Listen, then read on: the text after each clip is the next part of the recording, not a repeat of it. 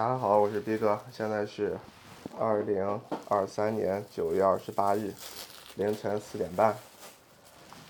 你们也听到我这个声音非常的奇怪，但是我们的旅行要开始了。自从二一年裸辞开始全职做起了播客呢，我开始把越来越多的精力放在了每周的每期节目上。每周连轴转的节目加上几乎为零的收入，让我逐渐的减少了不必要的外出。直到今年九月的一天呀，父亲提议带我们全家去武汉过中秋加国庆。武汉这座城市对他来说有着很特殊的情感。父亲十八岁应召入伍。来到武汉，度过了他人生中的十分重要的三年。脑袋怎么也？不太好用。后来因为爷爷病逝，被迫复员回家，但当兵的日子一直成了他时常念叨的故事来源。随着后来工作渐渐稳定，他便时不时的回到武汉去看望那些老战友、老朋友们。我自己对武汉的印象也源自于我的父亲。高考那年，我的成绩不理想，父亲大手一挥，带着我和妈妈决定去武汉碰碰运气。当时他们的许多战友已经在武汉各大重要的岗位上有所建树了。虽然是我的第一次武汉行，但很显然当时我并没有太多的心思去游玩。最终也因为诸多现实的问题，没有最终留在武汉上学。这似乎也成了我父亲的小小遗憾。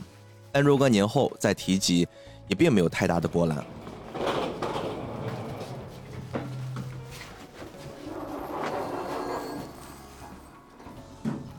高同学自从得知要去武汉过十一，老早就开始准备了。这些年因为我的原因呀，他也一直拘束在家里，难得可以出去玩，一整个月几乎没事儿就跟我妈在计划着去武汉的行程，各种美食网红店收藏了一大堆，搬出了很多好看的衣服，幻想着到时候也能拍出一些时尚大片儿。但有时候就是这么巧呀，在临近出发的三天前，他病倒了。不知该说是幸运还是不幸，我和高同学一直都没有阳过。为了能预留出陪高同学和家人好好玩几天的时间，我提前赶了好久的节目进度。高同学生怕是因为自己的身体状况耽搁了行程，所以很坚强的一直在照顾自己。幸好他的身体足够强壮，神奇的在出发当天恢复了七七八八。但我就不一样了，在高同学说身体不太舒服的第二天，我也有了明显的不适。起初并没有怀疑是得了新冠。结果，强撑的身体剪完了大奥那期节目后，身体好像泄了气的皮球，瘫在床上，什么也不想动。看着高同学有些失望的表情，我也学着跟他一样给自己打气，好好吃药，好好休息，希望能尽快恢复。但显然我并没有他们那么强大。临近出发的当天，我就想着算了吧，就让高同学陪爸妈出去玩，我自己就在家里躺着得了。但是我妈因为非常非常多的原因。还是劝说着我一起出发了。师傅，这来一会儿可以租车吗？啊，一会儿这来可不可以租车？来给来车啊？啊。可以可以可以，来车不能直接还得拐回去啊，那行，要从这拐回去，对对对对，啊那边过那边过不去，啊，因为咱这个修高架桥呢，啊，也就这一下黑，上完明天就可以通车，白天就可以通车。你们今年能修好吗？啊，今年能修好吗？今年呢？啊，那咱就不知道了，那领导的问题了。哎呀，也能等能能跑，上边跑不了，跑不了就不管了。那这个什么时候能开啊？那快。刚修好了，这底都上面就可以建了。嗯，主要是这上面铺道就好了。你们也够辛苦，你们老是白晚上忙活是吧？对，白天忙，白天也忙活。白天也忙活。忙这一天。辛苦辛苦辛苦。家属啊，都为你们服务呢。哎呀，哪儿你们你们辛苦你们辛苦。来了。我们的车我们的车我们的车。青岛这些年变化很大呀，又是修地铁，又是修高架桥的。我们家呢，自从去年过年一直忙活到现在啊，门口坑坑凄凄的，每天几乎二十四小时都在施工。嗯，可能是政府下了一些命令，需要尽快的把高架桥完成，所以说这些工人们几乎每天每晚整宿整宿的都在干着活儿。那我父亲准备出发是想赶在。正式的高速免费之前，我们能先驶上高速，这样的话可以减少一些呃交通拥堵。所以说我们出发的也很早，几乎是出门凌晨不到五点，我们就已经走了。你给俺爹把口罩戴上。别别戴什么叫？这这火那火不这就红了。有影有影。那那俩袋子吧，这个放脚底下能放一个。怎么了你？不行，我这儿。你脚底下有吗？把杯子放你脚底下。我们这次是自驾行，因为要见的人很多，所以小车被塞得满满的。我很担心在密闭的空间里会传染父母，所以和高同学全程戴着口罩。日出之后，感觉身体舒服了很多，所以路上开了两个小时车。我们这次并不会直接前往武汉，第一站要先去河南新县。新县位于信阳市南部，在湖北和河南的交界处。父亲还是个新兵蛋子的时候啊，曾经有一个伯伯对他很是关照。那位伯伯当时家境很好，是某个将军的儿子。父亲曾经一直邀请伯伯疫情好一些，腾出时间来青岛住上一段日子，但谁知等来的是他与世长辞的噩耗。印象中，这个伯伯一直是一个神采奕奕的老兵的形象。他不高，但身体很结实，蹬着一辆二八大杠，在武汉的街道到处晃悠。他嗓门特别大，大老远就能听到是他来了。伯伯离世之后，被葬在了老家。我们这次专程去给他扫扫墓，祭奠一下。你好。你好。呃，有预定过吗？预定了。说你属于尾号是吧？啊，二幺幺五姓吴的。吴先生是吧？对对对，二幺幺五。好嘞好嘞。嗯。要身份证是吧？我来签一下。啊，对，咱入住客人都需要出示。来来来，把身份证知道。呃，幺二零零二零零零。哎，小姑娘，我们这没有没有冰柜？我从青岛过来，有没有冰柜？冰柜啊，我有，我那个厨房有。啊，能不能给我把下啊冰一下？明天我带到武汉。嗯，您那个有包装好吗？有包装。就是说，不会把我的冰箱里面的那个明天早上的食材给整串味儿吧？稍等，接个电话。哎，赵少门点。没得呀。两个老的。嗯。我这是第二次来新县。是吗？哎，我们新鲜一共有多少人？三十多。真不行。记住，五六五零八五幺二，来，跟那五零八，我给你拿，走走走走，我拿。这个挺好的。我干，好，我干，谢谢，把点水。别洗澡了啊！不能洗了。拿抹布抹抹脸行吗？大家好啊，现在是九月二十八号的晚上八点四十六。哎，刚才在床上挣扎着睡了一会儿。晚上本来应该跟我爸妈是吃饭的，因为我现在这个状态，我跟高同学我们俩都没去。我妈刚把饭拿进来，突然有一个想法，就是要做一个声音纪录片儿，正好用这种方式，我们来一起探讨一下纪录片的各种形态，以至于最后我们一起来讨论一下动画纪录片这种形态的存在意义。结果很巧的就是。有了这个想法，开始准备执行了，哎，我就阳了。我跟高同学我们俩都阳了。今天高同学很坚强呀，一路又开车又照顾我，但是他其实好也没好利索。我自己是想硬撑个俩小时，路上开了会儿，然后结果一下午就摆烂了。哎，希望明天能稍微好一点。我们现在已经到了新县，我们到了河南新县是吧？现在在酒店里。吃点东西就准备睡了，明天加油啊！希望明天能好起来。现在是二十九号八点二十五分，刚吃完早饭。嗯，你的小兵呢？今天精神状态感觉好多了，但是因为昨天发了一天的烧，今天身上巨疼。但是我们要准备走了，我们今天。要先去爸爸的一个战友的墓地去祭奠一下，然后就直奔武汉。我们要出发了。还没穿鞋呢。你催的我，你就欺负我吧。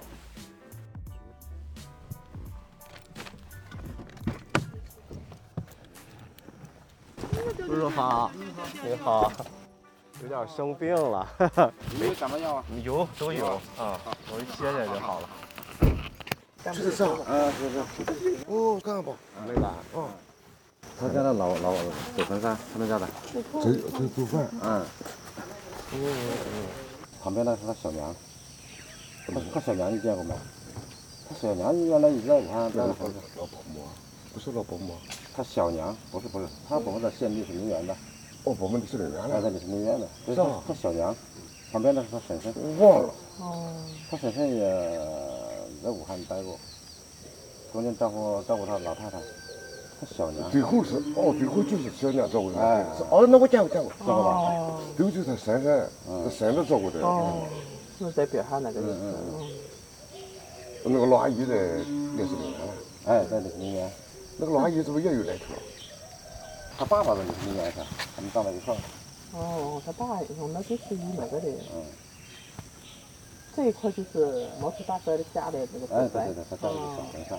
哦，昨天晚上那个老太太，我姨妈，嗯就是他爸，把她弄到武汉，带到武汉去了。嗯，就是亲上加亲。嗯嗯，他那个时候搞革命的，都没地方藏，知道吧？嗯就跑到我姥姥家里，我姥姥是他姐姐嘛，是哦毛头的爸爸。哦哦哦姥姥就赶快给他炒了一碗油油干饭，那个铲子按了一按，叫他赶快吃，吃了赶快跑，知道吧？哦。所以解放以后，他就记得他姐姐，嗯。他就把他那个大外甥，就是我昨天那个老太太那个姨妈，嗯带到武汉去了嘛，哎，是这样的。哦，是这样。嗯，哎呀，那个年代了。哎，那时候这里面都非常残酷，知道吧？嗯，呃，红军也没吃的，是吧？也没地方藏。对对对这个正在给我们介绍的人呢，是我们去看望的这位伯伯的弟弟，他呢现在也在新县，也就是这位伯伯的老家，正在打理着一些家里的事情。那在他给我们的介绍过程之中，我们意外的发现，原来就是在这个看起来并不起眼的县城里面，竟然出现过非常非常多中国革命年代鼎鼎大名的将军。一千人，五个奖金。哎，这个不到一千人，出了五个奖金。嗯，真的。哇，革命时候还提升了一个七七二团的一个团长吧，叫肖永志。原来你们山东还是河北一个一个永永志县嘛，啊，他那个纪念碑在邯郸，那是王王进山的团长，王进山那个时候还是个副团长，他是团长。哦，王进山不是亮剑那个那个原型嘛？哦亮剑那个。亮剑的原型就是王进山嘛。哦，嗯，王进山的团长牺牲的也是我们村的，那嗯他要不是牺牲了，那肯定哇天，这个上村儿这么厉害，哎，对。这个地方葬着就是这个四个，哎，是他们将军都葬在烈士陵园，嗯哦，他们的老家都在这儿。走辈都葬在这个这个等有。机会的话，再好好看看这里。哎有机会的这景点。这里全是景点。哎嗯，到处都是景点。嗯 厉害，这里面那俩都一会儿可以来，嗯。我把手机电话给你这里。面一个十四岁的姑娘，在这个这个纪念碑，她比刘福兰早十四年，牺牲的时候早十四年。哦真险了，真厉是她。把这个头毛呃什么都扒了，活埋了，就在我们前面哎呦活埋了嘛。真这个惨了。我们家家都有烈士，家家都有红军，就是在哦那个时候搞革命的时候。嗯 刚才我们来的那广儿那个地方就是吴范县的老家，我发现了家。哎，看你看那个塘头边吧嗯，你要回去时候看他那边右边那个那那是吴范县故居，哎对面呢就就是他搞了第一个农村党支部，也在对面那个那个那个那个地方。第一个红乡会红四分村前身就是他搞的，红四分前身就是他他搞起来的。吴范先在的时候，就是跟毛头他奶奶，就是在他家里待着，你知道吧？他姥奶叫那个方方志汉，你要看那个有本《血肉中原》的时候，有有一本是关于那个传记，就是吴范先的传记。毛头的奶奶带着吴范先的老婆讨饭，吴范先的老婆最后饿死在那个那个湖北那个长春那个地方是吧？攻打七里坪的时候，当时呢他那个 管财务的些吧，给了两块银元是买买个棺材，把他吴范先的老婆埋了嘛。吴范先说不行，和战死一样，就地掩埋，就把他老婆埋了，就他们就走了，知道吧？他老娘呢也很惨，饿死在一个家家墙里面。那原来不是躲避土匪嘛，有两道墙嘛，一道家墙嘛，是吧？饿死在这哎，饿死在里面去了。吴范先的母亲是吧？可能现在对于我们这代人来说呀，很难想象那些年代发生的故事。一碗粥，一个馒头，一个可以暂时避风的破土墙，都会有一段难以想象的故事。二零零八年，一部名叫《和八十二条华尔兹》的动画纪录片横空出世，斩获奥斯卡最佳外语片、金球奖最佳外语片、安妮奖最佳动画长片等等诸多的大奖。故事的开篇呢，是以一个以色列的退役老兵在一个雨夜的酒吧里面，跟现在从事电影导演工作的老战友聊天。那退役的老兵呢，就说最近一直在重复的做一个梦，梦里呢有二十六只恶犬一直在他家附近的街上狂奔狂吠。然后他们边交谈，就一边回忆起一九八二年参与过入侵黎巴嫩的军事行动。他们当时来到了一个村庄，搜捕巴勒斯坦的恐怖分子。村子里面有许多狗察觉到了他们，就对着他们一顿的狂吠。退役的老兵呢，当时是一个不敢杀人的兵，所以被指使开枪杀掉这群狗，总共刚好有二十六只。退役的老兵的记忆是模糊的，他只能靠零散的记忆堆起一些片段。第二天呢，他在心理医生的建议之下，那这个心理医生让他去多去找几个当年跟自己一同经历过战争的老战友，帮着他一起把记忆修复。这部影片的导演呢，正是故事中的那位导演阿里·福尔曼。他根据自己的亲身经历，采访了多位当时跟自己一同参与过战争的士兵，对照实拍的一些画面啊作为参考，就做了这部长篇动画纪录片，记录了1982年发生在贝鲁特、夏迪拉和萨布拉难民营的大屠杀。这部动画纪录片最让人印象深刻的就是在结尾处，从一个动画的画面慢慢变成了真实的画面。残破的街道上，巴勒斯坦的妇女近乎崩溃地在控诉着他们的暴行。相较于传统的纪录片形式，这部和《巴什尔跳华尔兹》一直给人一种既虚幻又真实的感受。动画的方式弥补了在实拍过程中那种特殊的场景呀、特殊的镜头本身存在的缺陷，反而更能将故事讲得更完整、更细致。动画不再受真实的拍摄局限性，但依旧能完整地保留那些真实发生的故事。在这次跟着我的父亲看他战友的旅途中呢，听着一个又一个的故事。虽然那些日子已经过去许多年了，虽然也没有任何的影像记录，但是这一个个活生生的故事依旧被流传了下来。我不断的浮现出，如果用动画将它们记录下来，该有多好这样的念头。我们继续驱车一百多公里，赶在假期第一天高速大拥堵之前，终于来到了武汉。在武汉负责接待我们的呢，是父亲曾经当兵时副大队长的女儿。每次来武汉，几乎都会第一时间联系到他。据说我父亲当年是从小看着他长大的，所以我也跟着父亲的这层关系叫起了他姑姑。我都不知道嘛，我走了你都没跟我说。刚才那个说，说我当那个木头，把他从甘肃调到郑州。我不知道，反正是都是找都是找毛头帮的忙，我都不知道他什么时候，我还没差点还没说，还没说，哦，待会儿再跟你讲，我还不能陪你玩，我吃了中午饭，我们就赶回李敬天们家，他的大舅妈昨天走了。你嗯，俺就是想过是有活动，你是忙你的，不要管。不是，因为昨天昨天早上打电话，李静说，啊，等等，他也不好说，等你死了再告，等死了再告诉我，他又不好意思说，他说啊，等要等等等，他就不知道这话怎么说，然后说好，嗯，等确清楚了，俺本来就是那个。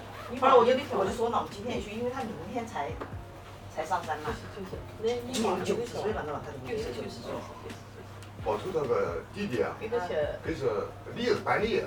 哎呀，板栗自己留着吃，不要不要入热，我们这到处都有。哦，那那好，不要。到处都有，你们自己留着慢慢吃。啊，我们待会儿给他打包带回来。不用不用管我，我们过两天归队，过两天再跟狗过两天归队，我也没回来。没事，不要是不是？你出去不是？我出去我就一号我们要回来。啊，那你们休息一下啊。不用管我们。你们吃好。一号在吗？不用管，一路的波折，我们到了武汉。哎呀！折腾死了！今天还是不宜出门，所以爸爸妈妈他们出去吃饭了，见到了他们的老战友朋友们。然后我跟高同学，我们两个就在酒店里面继续封闭。今天一路上非常的畅通啊，可能我们出发的那个地方因为是一个小县城，所以人不多。然后我们来到武汉呢，出城的人很多，进城的人很少，所以一路都很顺。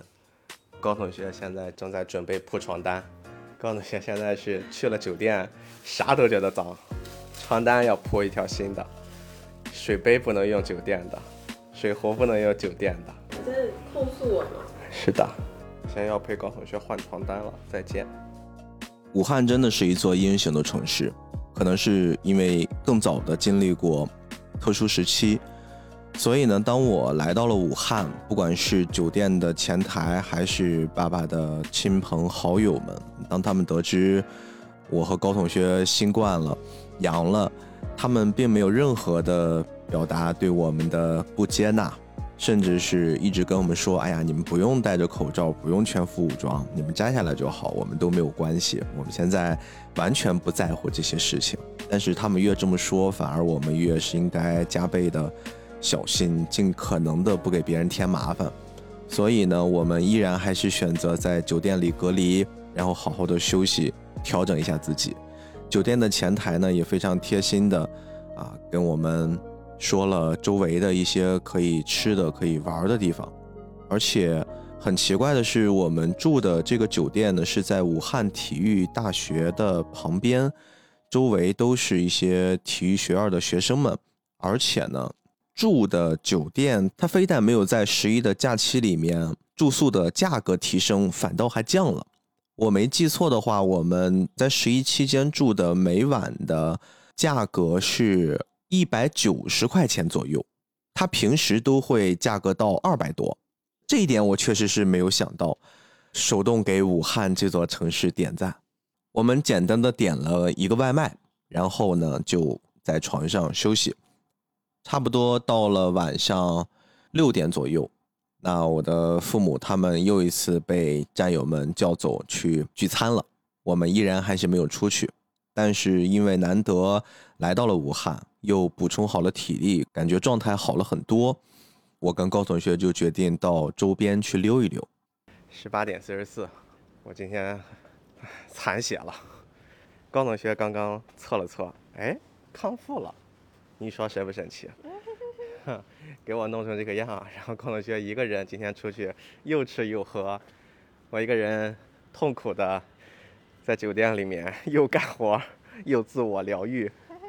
然后晚上爸爸妈妈跟他们的战友们又出去吃饭了，我跟高同学就决定围着这儿溜达溜达。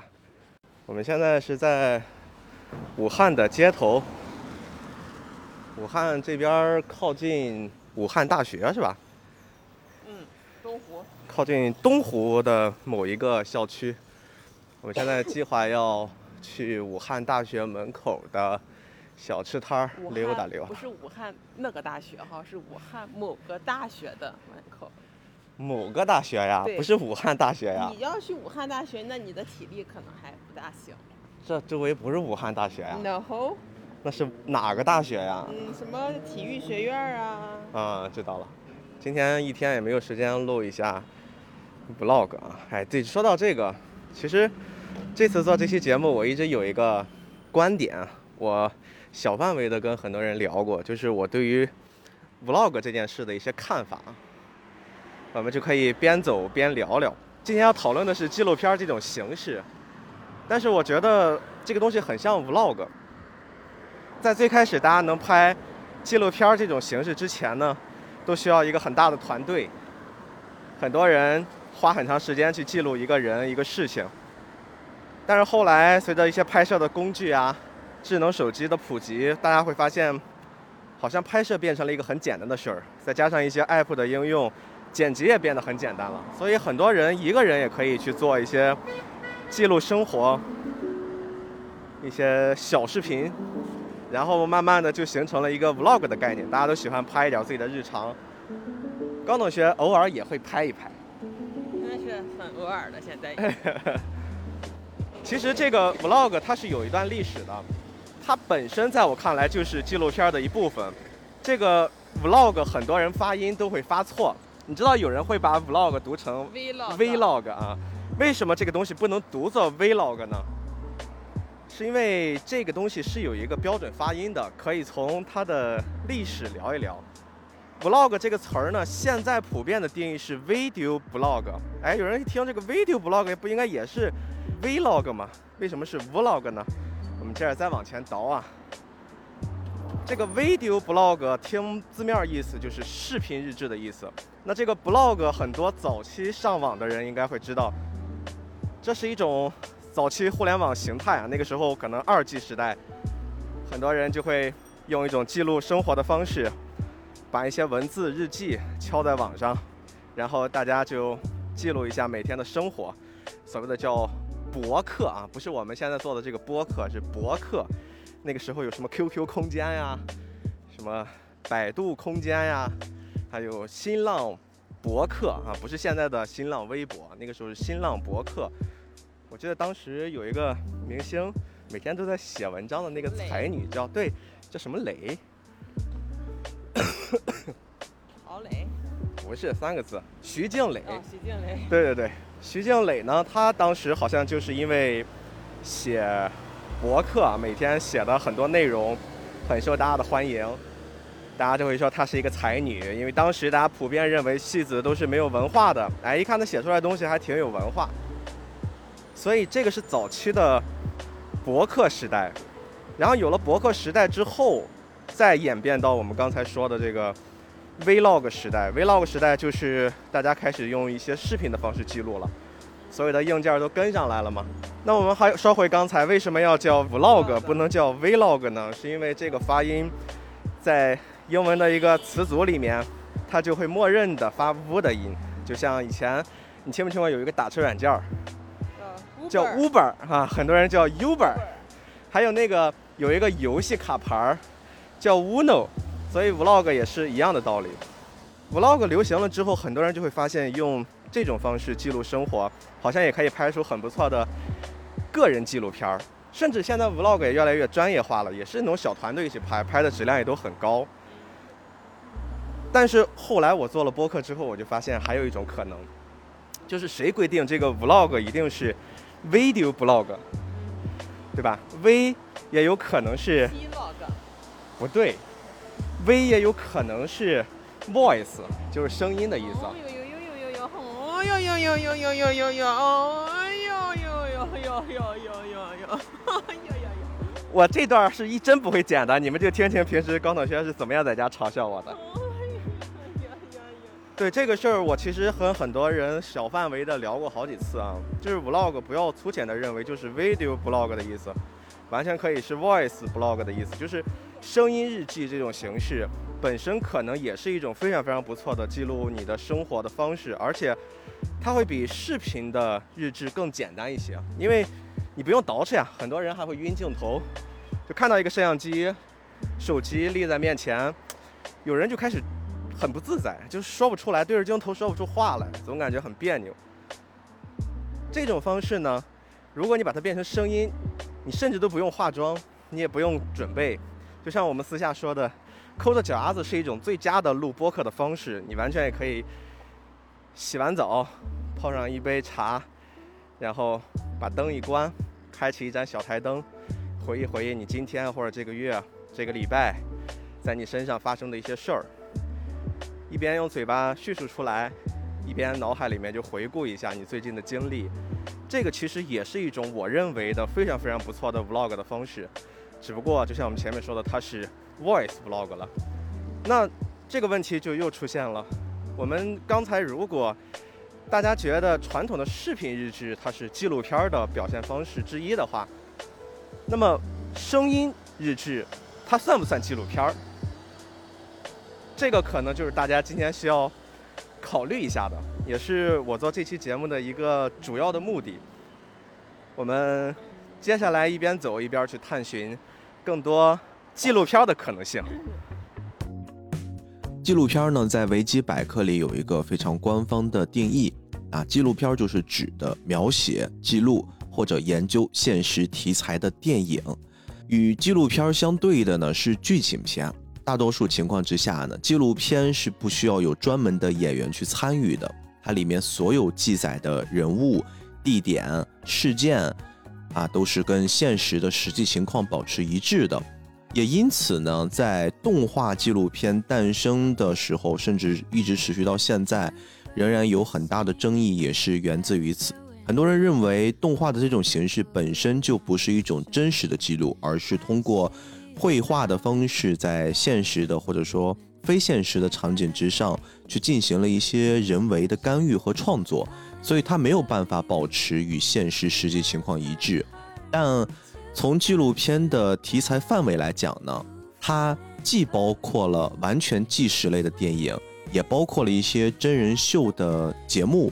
如果这些方面都囊括在了纪录片的范围之内，那实际上其实，呃，完全纪实的电影也好，真人秀的节目也好，其实里面依然会存在着一些像动画纪录片，呃，很多人否定它的相似的因素，比如说，在主要的利益上，整个的结构布局上，它是满足了现实的内容的，但是里面的场景是不是经过一些人为的干预？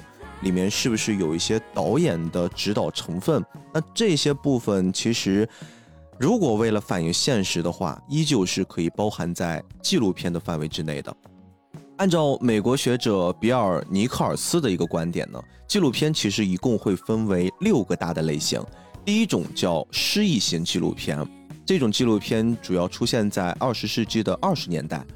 呃，这种纪录片的形式它不太会强调叙事。不注重特定时空的营造，也不强调连贯性的剪辑，它主要着力于一种节奏性的创造，目的呢在于情绪和情调的一种传达。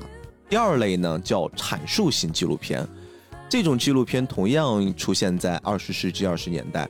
那中国在一九九零年代有一个叫新纪录的运动，其实在此之前的纪录片呢，都大多数属于阐述型纪录片的形态。这种纪录片它主要宣传的意图呢，就是通过重解说的一些词汇，去说服观众接受这个作品里面所表达的一些利益点、一些观点。它的形式上是一种典型的上帝之声，通过证据剪辑、全知视点等等的方式去表达自己的观点。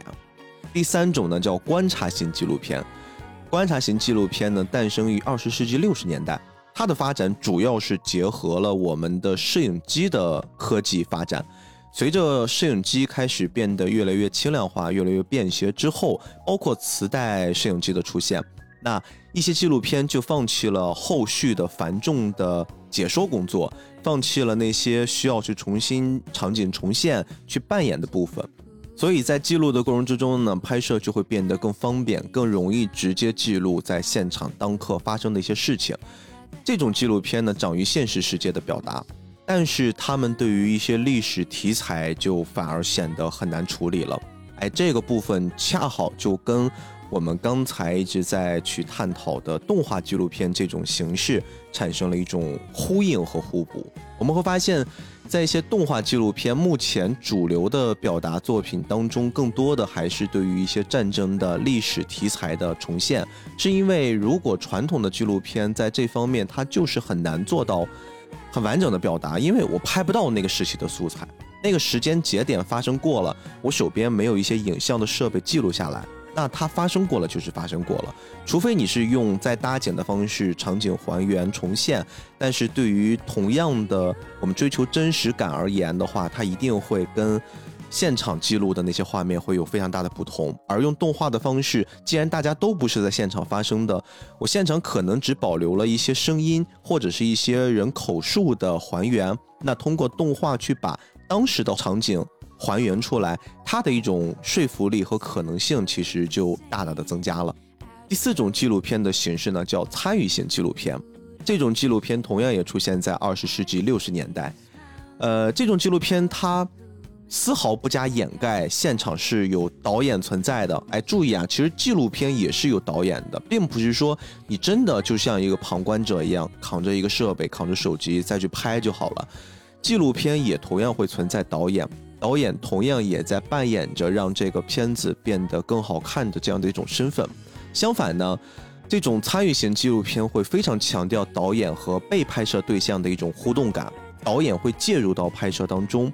这种方式其实会很好的引导观众，或者说在被拍摄者整个呈现的过程之中的那种流畅以及生硬的感觉会大大的减弱。所以，我们继续往下看第五种纪录片的形式，叫反射型纪录片。反射型纪录片出现在二十世纪八十年代，哎，这个又更往后发展了。这种纪录片呢，它的显著特征是在于对纪录片呈现的一些社会历史过程中人物的反思，不同观点的碰撞。和其他的纪录片形式一样，这种反射型纪录片重视对现实世界的表达，但是呢，它更为重要的是，导演在片中同样表达着对于这个纪录片创作本身的一种反思。这种影片往往就会显得非常的抽象，难以理解。我们可以想象，在很多的纪录片，我们不去干预事态发展的过程之中，记录事情的起因、事件经过、结果。但是同时，导演在里面不断的去强调对这些事情的一些个人看法，以及他们会去强调在这个纪录片拍摄的过程之中，人物的一些表达与他自己的一些见解之间的这种对冲，所以他会跟传统的纪录片我们想象的那个样子又会有一些不同。我们来到第六种纪录片的形式，叫表述行为型纪录片。表述行为型纪录片呢，是把真实的事件进行主观的放大。注意啊，它是进行了主观的放大。主观是谁的主观？是记录者的主观，背离了一些现实主义的风格，强调了创作者的主观的情绪，他们所想要呈现的那些内容。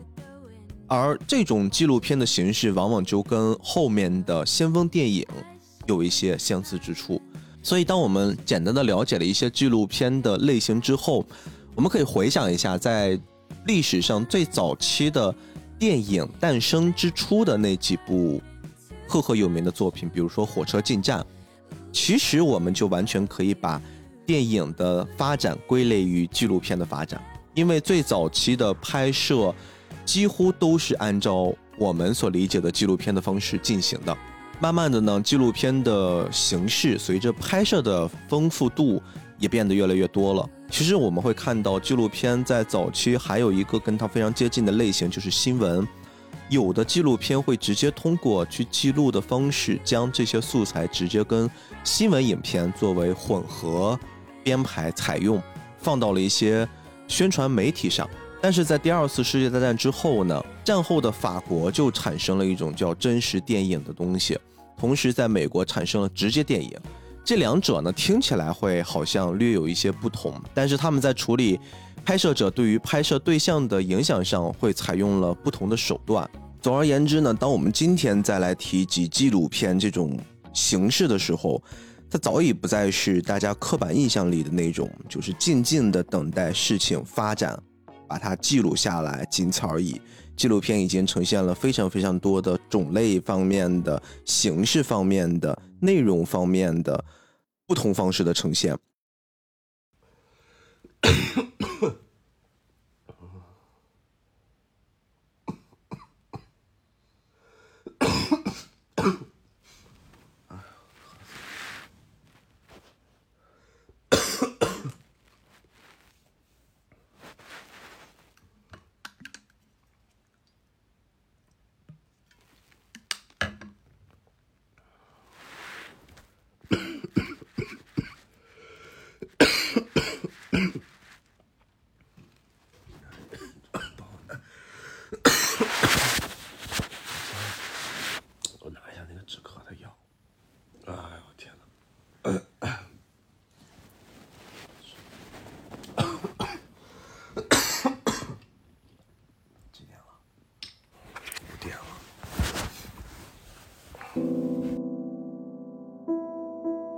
昨天咳到凌晨五点半才睡着，现在呢，已经来到武汉大学了。我们要在武汉大学里边玩一会儿。高同学昨天在网上预约了进武大的名额，然后每个人就拿身份证刷一下脸就可以进来了。这个学校非常的大，所以今天就一边在武汉大学溜达，一边跟大家聊一聊天儿。今天来武大参观的人非常多，周围都是家长带着小朋友，能看出很多人都是外地人。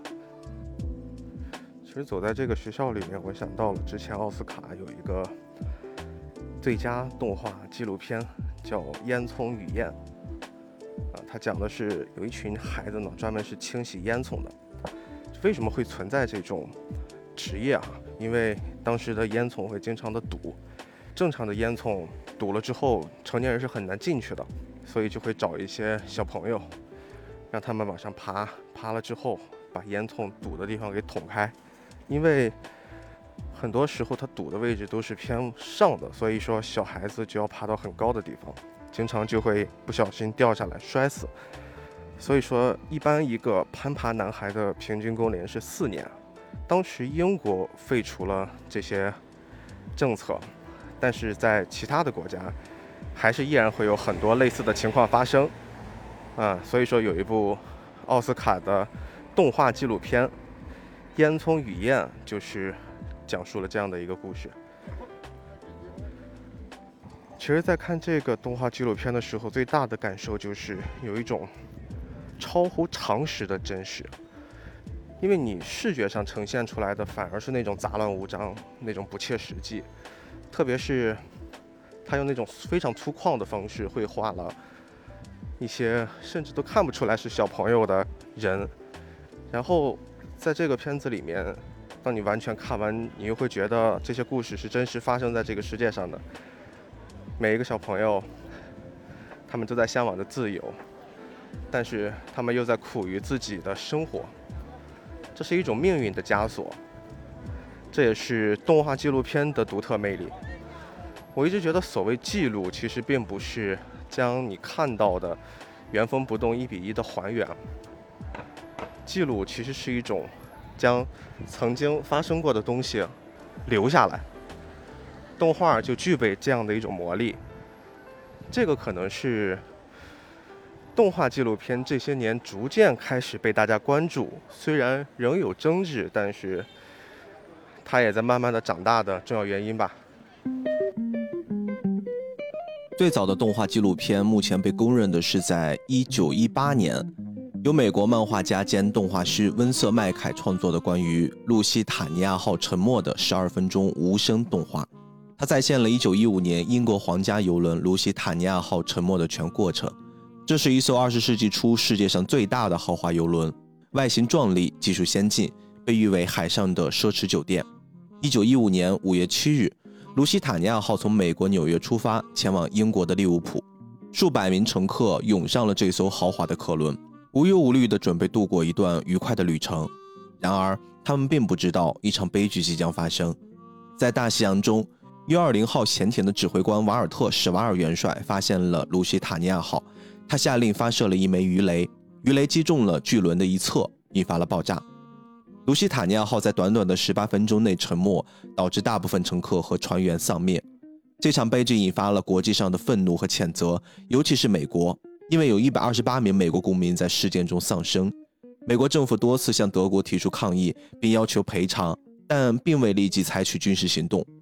卢西塔尼亚号的沉没不仅引发了美国对德国的不满，还改变了历史进程。美国最终于1917年加入了第一次世界大战，对协约国提供了重要的支持，改变了战争的局势。但即便是这样有影响力的事件，在《路西塔尼亚号沉没》这部动画纪录片上映之前，世界上没有任何一个镜头曾经拍摄过相关的画面。当我们在探寻一段曾经发生过的历史，其实也是在探寻它对此刻或者是未来产生的影响。或许走在这片充满历史感的校园里。不由得，我开始尝试去溯源感受到的一切。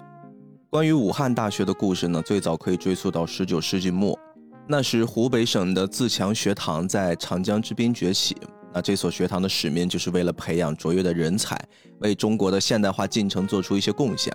后来，随着时间的推移，这个小小的学堂就发展成了中国高等教育界的一颗璀璨的明珠。武汉大学坐落在美丽的东湖之滨。校园四季分明，春夏秋冬呢都各有特色。在春季，你可以看到樱花肆意的绽放，湖光山色相映成趣。在夏天呢，草地上的荷花就会盛开，荷塘如诗如画。秋季，银杏叶金黄，一片秋韵。到了冬季，湖面上一片波光粼粼，在围着湖面散步，就可以享受一种特别的宁静。武汉大学的校园呢，本身也充满了历史底蕴。在校园里面漫步，你会看到非常非常多保存完好的历史建筑，其中有一些建筑也可以追溯到将近一个世纪之前那么久。其中钟楼应该就是武汉大学最著名的建筑之一了。它是武汉大学的象征，也是武汉市的标志性建筑之一。那这个钟楼呢，既保留了西方古典建筑的一些风格，又融入了中国的传统元素，非常非常的有韵味。然后也很建议大家去看一看。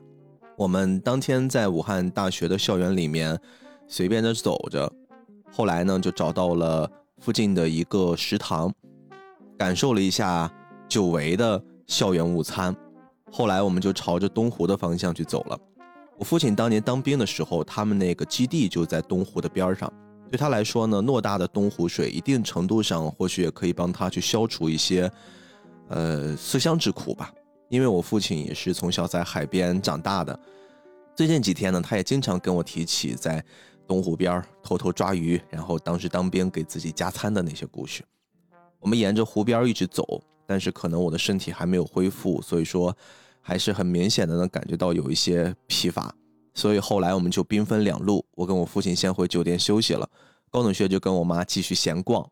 那我们今天是在武汉待的最后一天，虽然我们这次的目标是在武汉，但是我们并不是从武汉直接就返回青岛。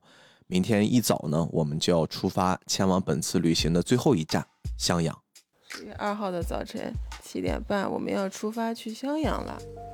我终于转阴了！耶！转阴了耶！但是昨天晚上还是没有休息好，一直咳嗽，一直咳嗽。我也忘记是几点才睡的。你背不了，给我。华夏文明是黄河文化和汉江文化的交融，而襄阳又是楚文化、汉文化、三国文化的主要发源地。开创了田园派诗歌风格的孟浩然就是诞生于此。大名鼎鼎的诸葛亮也曾经在襄阳度过了十多年的隐居生活。大家熟悉的三顾茅庐的这种经典场景，古隆中每天呢都会有无数人前来膜拜。襄阳的地理位置处于中华的腹地，襄阳文化兼顾东西南北，融合现代传统。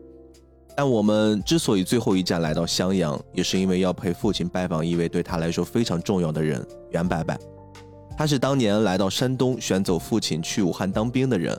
虽然若干年后父亲总是调侃他是人贩子，但每次来到武汉看望战友，就一定会专程来一趟襄阳去看望他。可以说，没有袁伯伯就没有父亲日后的军旅生涯。袁伯伯是一个搞了一辈子文化的人，所以跟他接触总能听到许多有趣的故事。他同时也是一个很喜欢张罗的人，只要我们去，就会全程陪同，带我们吃各种美食。陪我们到处游玩这不刚刚开了三个小时到襄阳，天空下着绵绵细雨，他就提议要带我们去神农架感受一下原始自然风光，然后一气呵成的订好了酒店，约定第二天一早出发。来到襄阳的第二天，我们一早就醒了，然后收拾好了行李，准备出发，进军神农架。耶！刚才学要去抓野人去了，可不得了。原始人，我要去跟原始人住了。再见了，朋友。再见了。原本那时候宿舍可以做鱼吃啊。因为我我是干部宿舍的。干部每个人一个人一个房间。他有厨房。有有单元房呢。啊。有单元房呢，我那就方便。然后他们呢，因为学员一毕业以后，炊事班确实蛮辛苦的。人家学员一届届毕业都当了干部，他们一届届给别人做饭。所以说呢，放假期间呢，也没有那么多心思去做。所以说他们有时候年轻人嘛，好玩就出去抓鱼。抓鱼怎么办呢？我说好，在我这儿做。我这儿有煤气炉子，然后他们就在我这儿，每天晚上抓了鱼在我这儿。啊，鱼多的很是啊，就那洗脸盆儿，每天晚上做了一大洗脸盆鱼。这么多啊？哦，就是切好了、剁好了、做出来一大洗脸盆儿。哇，那个小白虾这么大，啊，这这个多活了，多的，这个怎么抓？它有粘网啊，有有有老相当的网，再一个你早晨起来跑步在湖边就这么长的鱼叫水枪在这里吃，这么大腰这么大，像那这孩子，你像你十五岁到，哎，我们当时最近还是十五六岁了，那咱也十五岁到的，我十八岁到的。根本什么也不懂，就从家里一出来。神农架最近一直在下雨，气温很低。我们沿着盘山公路一直开，绕开了人最多的几处景点。来到了一个充满原始气息的小路上。这个感觉越来越像是在森林里了。你看它这嗯多少年它才会有这东西？对，从台阶上下来之后更像了。你们不是没到呃森林里面去，所以说在其他景点也看不着。你看呢？熊、野猪、金钱豹出没处，注意安全，快速通过。跟我学，金钱豹要来抓你了。穿过蜿蜒的小路，我们一路手脚并用，走出了丛林。神农架一直有野人的传说，虽然科技已经如此发达的今天，真的想要探究这片土地的秘密早已不是什么难事儿了。但对于野人的说法，更像是前来游玩的游客一种美好的寄托吧。我们顺便参观了野人博物馆，里面有许多关于神农架野人的传说。传说只要发现一根野人的红色毛发呀，就可以兑换五十万元人民币。还真是让我跟高同学这俩财迷充满了动力。说来也巧，展厅的中间电视上循环着播放一段 3D 动画片儿，讲述的是一九七六年五月十四日凌晨，神农架林区六名领导干部从实验室开会连夜乘汽车返回的途中呢，这个车行至防线与神农架交界的春树崖的这个位置的时候啊，公路上突然就看见了一个两足行走的奇怪的生物，人们就从车上跳下来。然后很多人当时都反映说，清楚的看到这只动物浑身通体发红，没有尾巴，身高呢大概有五尺，体重在二百斤左右，在汽车的灯光照耀之下，显得有一些惶恐不知所措。然后就这么呆呆的趴在地上一动不动。人们呢这个时候就开始逐渐的慢慢接近它，甚至有人说最近的距离几乎伸手就可以直接将它抓住。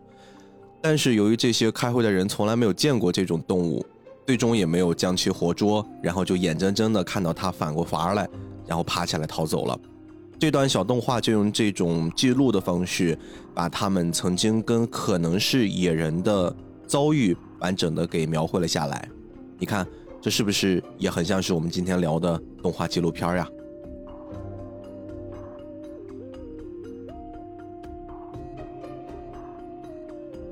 我们现在来到了神农架的九大湖。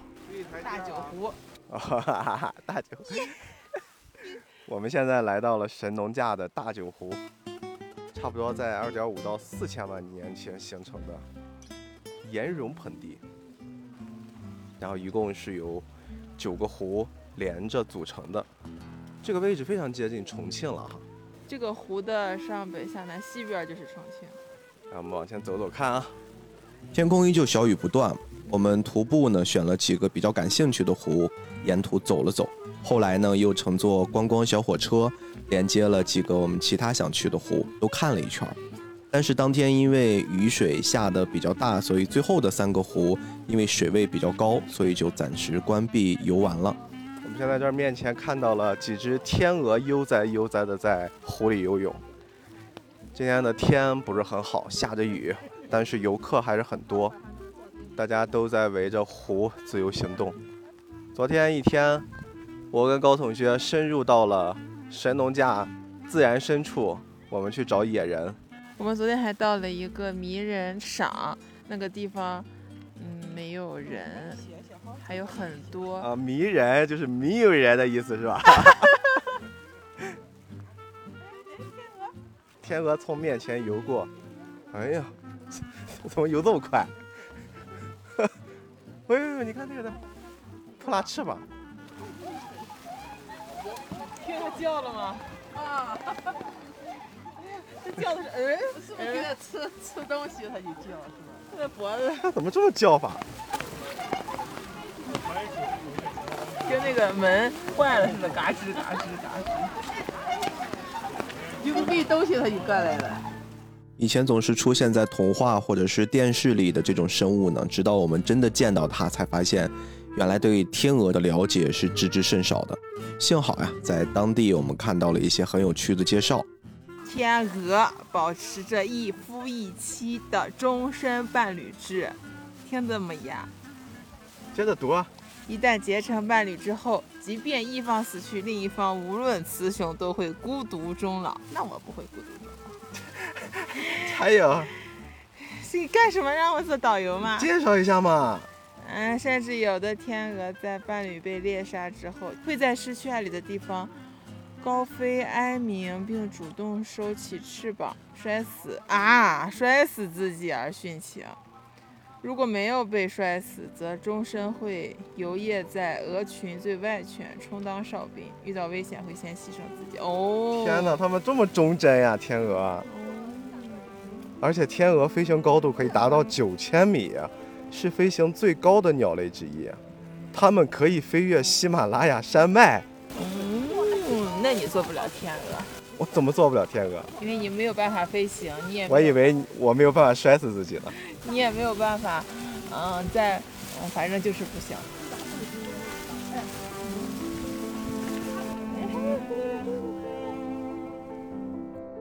我们当晚返回了襄阳，可能是在氧气充足的森林里狂吸了两天的氧吧。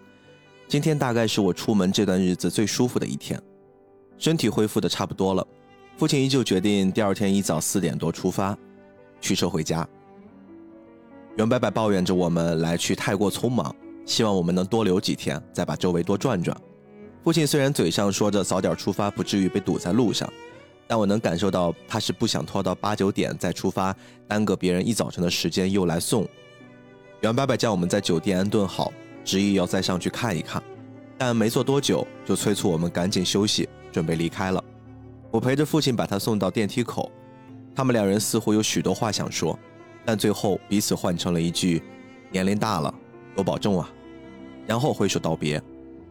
他们在十几岁相识，年过花甲，虽然没有频繁往来，但依旧彼此挂念，真好啊。如果说每一段故事都要有一个结局，那么这期节目的最后，我也一直在思考用什么方式、什么角度收尾。在作为一名导演的日子里，我曾经也拍过不少影片儿。其中每次在筹备纪录片的时候，都会有一种放松和期待交织的情绪。我不会特意的去准备太多拍摄前的文字内容，同时也在随时提醒自己，面对任何突发状况，尽量让摄像机不要停，尽可能的记录下来。这次在决定以声音的方式制作这期记录式播客节目时，那种感觉又出现了。所以，即便是突然新冠，遇到了形形色色的人，半夜咳嗽的要死。与高同学争吵打闹的日常，一切会产生声音的瞬间，都可能是这期节目让大家听下去的素材。菠萝油子依旧是那个愿意在播客领域做一些尝试和突破的小破节目。不知道大家是否喜欢这种模式的节目呈现？但如果有可能的话，在这些声音之上描绘出一幅幅的动画，或许也是一支蛮有趣的关于我的旅行动画纪录片吧。如果此刻你也开始对动画纪录片产生了兴趣，推荐一部2021年由丹麦导演乔纳森·波赫·拉斯穆森执导的动画纪录片《逃亡》，或许你也会爱上这种特殊的表现形式。感谢你听到这里，感谢你的时间，我回家啦。就在启程的时刻，让我为你唱首歌。不知以后你能否再见到我？等到相遇的时刻，我们再唱这首歌，就像我们从未曾离别过。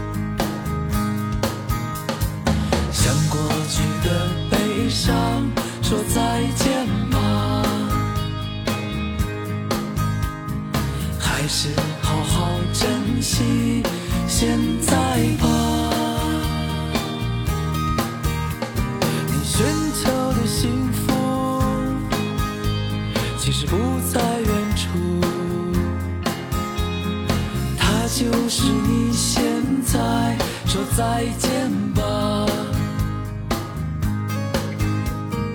还是好好珍惜现在吧。你寻求的幸福其实不在远处它就是你现在一直走的路。就在启程的时刻，让我为你唱首歌。孤独时候要记得想起我。等到相遇的时刻，我们再唱这首歌，就像我们从未